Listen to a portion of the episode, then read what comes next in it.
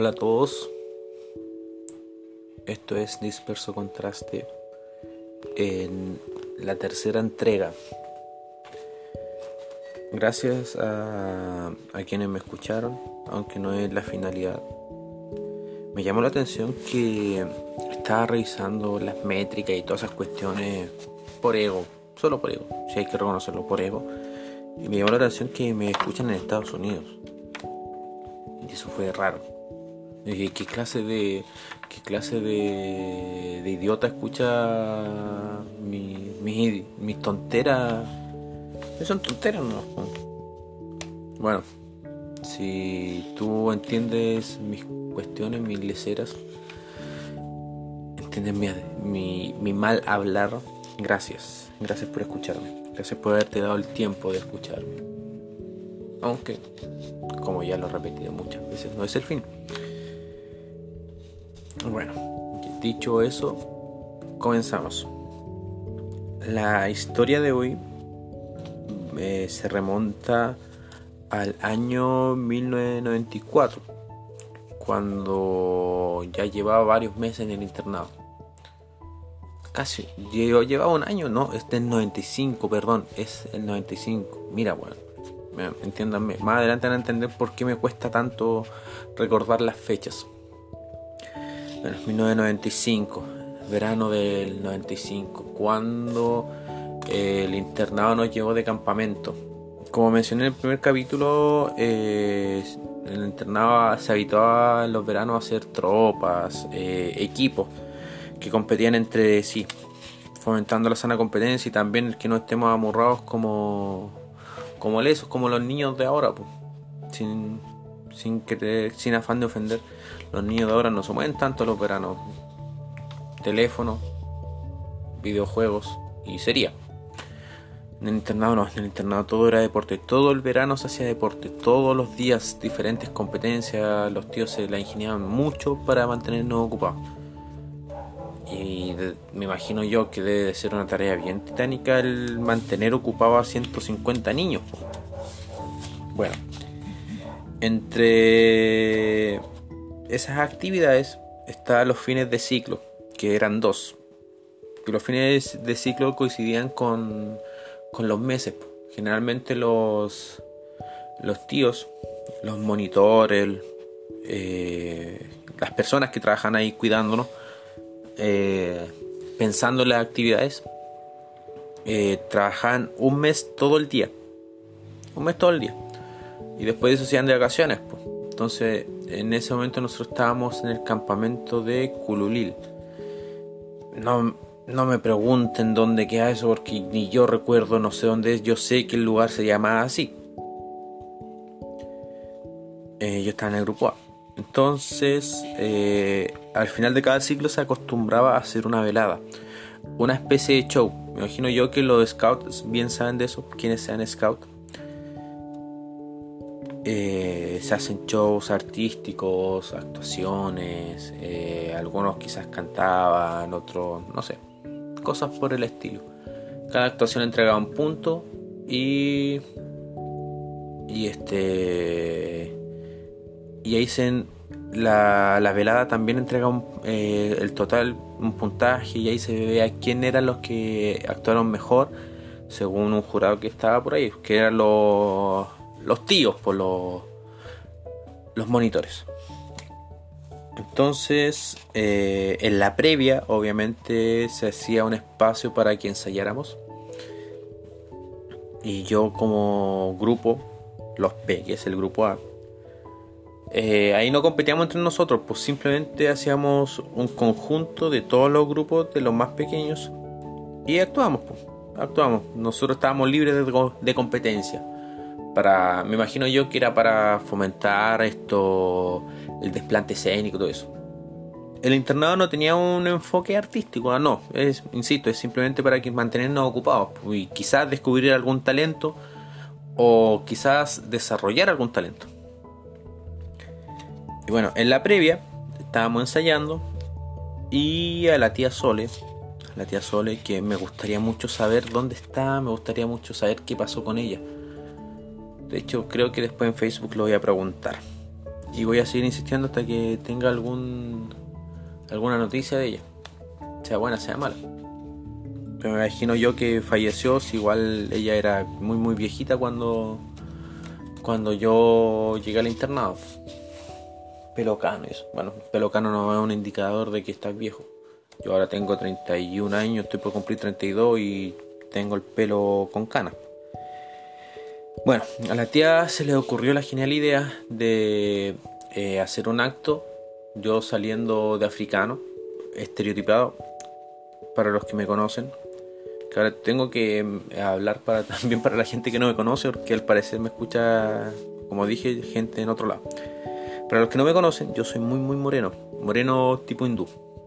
Entonces, en el estereotipo, recuerden que Chile del año 1995 no había gente morena como yo. Como ahora es tan normal, en ese momento no lo era. Entonces, en el estereotipo, la tía dijo, oye, ¿por qué no disfrazamos a Jimmy de... de... Eh, a la calufe? Ese era el término, a la calufe. Eso fue lo que dijo, pero en realidad era de, de un indígena africano, pues indígena africano, corríjanme en algún momento si es que me estoy equivocando. A la calufe con indígena africano. Bueno, alguien muy muy moreno, estos carnívoros, ya. Me recuerdo que en esa época estaba esa canción Mami, ¿qué será lo que quiere el negro? Ya bueno, entonces la idea de la tía Sole era justamente que eh, había, hubieran unos niños ahí eh, haciendo lip sync haciendo que cantan. Y. No, ya me acordé cómo era. La tía Sole, como mencioné en el primer capítulo, ella tocaba muy lindo la guitarra. Ella tocaba la guitarra, se sabía la canción. Y. Y los. Unos cuantos chicos del grupo de los Peques. Eh, cantaban, mami, ¿qué será lo que quiere el negro? Y yo tenía que decir, papá, la papirico Bueno, mira, ahora me costó un poquito. Pero me hizo toda la tarde, toda la tarde eh, practicar esa palabra porque es básicamente un trabalengua o papa la papirico hipi. Anda a decirle a un niño de 5 años que diga eso fácilmente. Eh, bien. Entonces, eh, ella me preguntó. La verdad, las cosas que ella me preguntó si yo quería hacerlo. Y yo le dije, sí, tía, sí quiero hacerlo. Obviamente, no con, la propiedad del adulto que soy ahora, no. Con la timidez del niño, ¿cachai? Era la primera vez que iba a actuar. Ante público. Em, también la gente que me conoce sabe que me gusta hacer reír harto. Yo generalmente no me ofendo con, con cosas que... Con con que me digan negro, con que me hagan bromas. No, yo no me enojo fácil con respecto a eso, porque desde chico desarrollé siempre esa paciencia de que, bueno, se me están molestando, yo tengo que responder eh, a la altura de la broma, a la altura de, entre comillas, bullying. Y cuando chico era igual. Aunque igual cuando chico me enojaba con más facilidad porque en ese momento no entendía que era solo eso. Que el problema de la persona, si te están molestando no es un problema tuyo, pues, que te saquen un defecto, sino ni siquiera un defecto, algo, algún rasgo característico tuyo. Si no, eh, no lo, simplemente no lo entendía, no lo entendía, siempre me ofendía. Pero con el tiempo ya dejó de, dejé de ofenderme. Ya, continuando con la historia.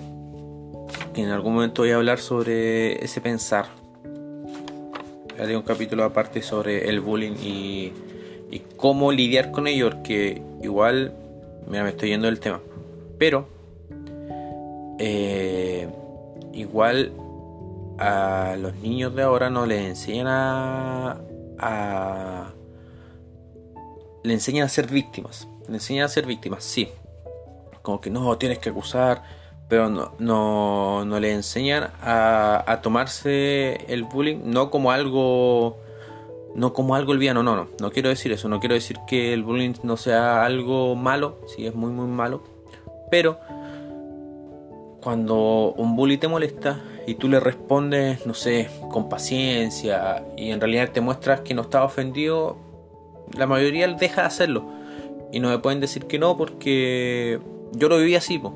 A mí desde chico en el internado siempre me hicieron bullying por el color de piel. y claro, los primeros años yo me ofendía mucho, pero después ya, bueno, será, será, sí, sí, sí, soy negro, pero no importa, está bien, me, me gusta ser negro. ni siquiera soy negro, pues soy un moreno, moreno café. Ya, voy a hablar eso en algún otro momento. Continuando con la historia, eh, me hicieron actuar, ya, todos son mami, que será lo que quiere el negro? Y todos se rieron, todos se rieron naturalmente. Pues si veía un cabrón chico de 6 años haciendo el ridículo, te vaya a rir, sea como sea. Claro que ahora la, eh, la sociedad está más está más delicada con, con respecto a eso. En ese momento no, pues, recordemos que era otro Chile. Y mis hermanos, yo recuerdo que se molestaron mucho. A todo esto mis hermanos también están internados. Mis hermanos, mis tres hermanos mayores. Los voy a mencionar porque igual aquí no, no voy a hablar nada malo de ellos. los amo mucho. Jonathan, que es mi hermano mayor, el primero. Paul, que a él ya los mencioné. Y Richard, que él también lo mencioné. Lo había mencionado. El único que no había mencionado era eh, claro, no, a Jonathan. A Jonathan. El único que no había mencionado. Los tres se enojaron mucho. Y recuerdo que Jonathan se enojó tanto que no sé si hizo un escándalo, pero hizo manifiesto su, su malestar, ¿cachai? Y en eso fue y me preguntó, oye, ¿la tía Sole te obligó? Y yo como no entendía la palabra, de verdad, no entendía la palabra obligar. Yo le dije, sí hermano, me obligó. Y más se enojó y quedó, no una escoba grande, pero mi hermano le, agarraron odio a la tía Sole. Y ahora recién, ahora recién eh, quiero hacerle justicia a la tía Sole porque de verdad yo no sabía la palabra y yo nunca le dije a mis hermanos que no sabía qué significaba la palabra. Pero de verdad la señora nunca me, me obligó a nada. No, no, yo, yo quise hacer eso. Y en ese momento yo no me sentí ofendido porque yo... Eh, la gente se haya reído de mí. No, para nada, no. Me sentí bien porque siempre me gustó hacer show desde chico. Me gustó mucho hacer show. Y... Y eso, y eso. No sé quiero hacerle justicia a la tía Sole. Lo único sí que me molestó fue que cuando me hicieron el maquillaje característico de del indígena africano me pusieron rouge. Pinta labio ni sé cómo se llama esa cuestión. Esta cosa que usan las mujeres para pintarse la boca. Está mal que diga solo mujeres.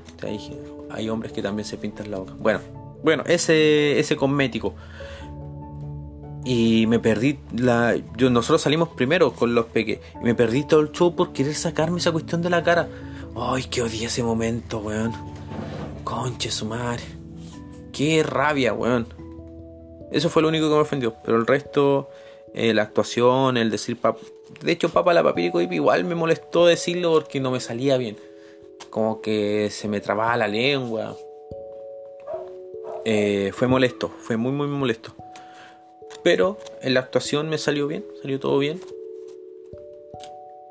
Lo único, eh, este capítulo de hecho quería hacerle justicia a la tía Sole. Que ella no, no fue mala conmigo.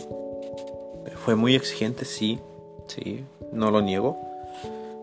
Eh, pero mala no fue. Imagino yo que como ella era viejita, está habituada al amor rudo de, de hace, no sé, de su niñez, de su niñez. De los años 50, me imagino. No, no, pues mi papá era más. Mi papá tuvo niñez en los años 50, no, tengo que hacer años 40 por ahí. Esa fue la historia de hoy. Aún no encuentro cómo terminar esto de buena manera.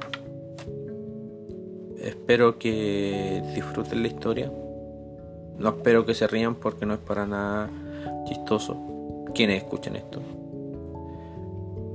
Igual con esto me van a ir conociendo un poquito más y, el porqué de, de de cómo soy, el porqué de cómo soy ahora. ¿Por qué eh, soy tan...